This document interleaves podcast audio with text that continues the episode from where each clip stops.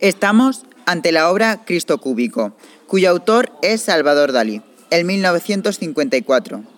Su estilo artístico es el surrealismo y su técnica, soporte y material es el óleo sobre lienzo, cuya descripción física es eh, que Dalí nos descubre una figura de un Cristo crucificado muy joven, a pesar de no desvelarnos su rostro. La imagen, con una postura de humildad, se presenta ante el Padre.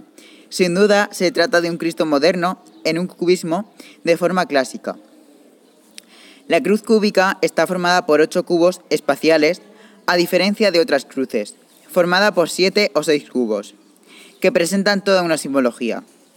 Sin embargo, Dalí se, se, aparta de toda esa simbología para centrarse en la importancia del cubo, el protagonismo de las figuras geométricas en el arte, el concreto, el del cubo.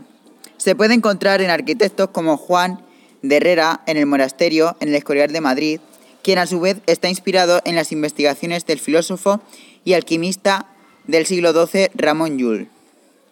Su simbología se trata de un cubo como piedra filosofal de todo, en especial de la Iglesia Católica. Es el símbolo por excelencia de la construcción que para Dalí representa no solo una, una nueva imagen de la cruz, sino también de la figura de Cristo. Es decir, Dalí nos ofrece un nuevo Cristo no herido. Por esta razón no, no existen las huellas de los clavos ni de la lanza. Su pasaje bíblico, donde aparece esa escena, es eh, cuando, cuando, Jesús está en la cruz. Sus curiosidades eh, son la meditación de las siete palabras, que es una vieja costumbre católica que se remonta a la Edad Media.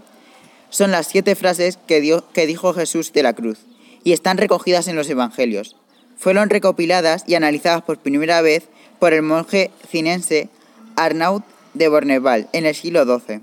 A partir de ese momento, teólogos y oradores sacros han profundizado en consideraciones teológicas y piadosas.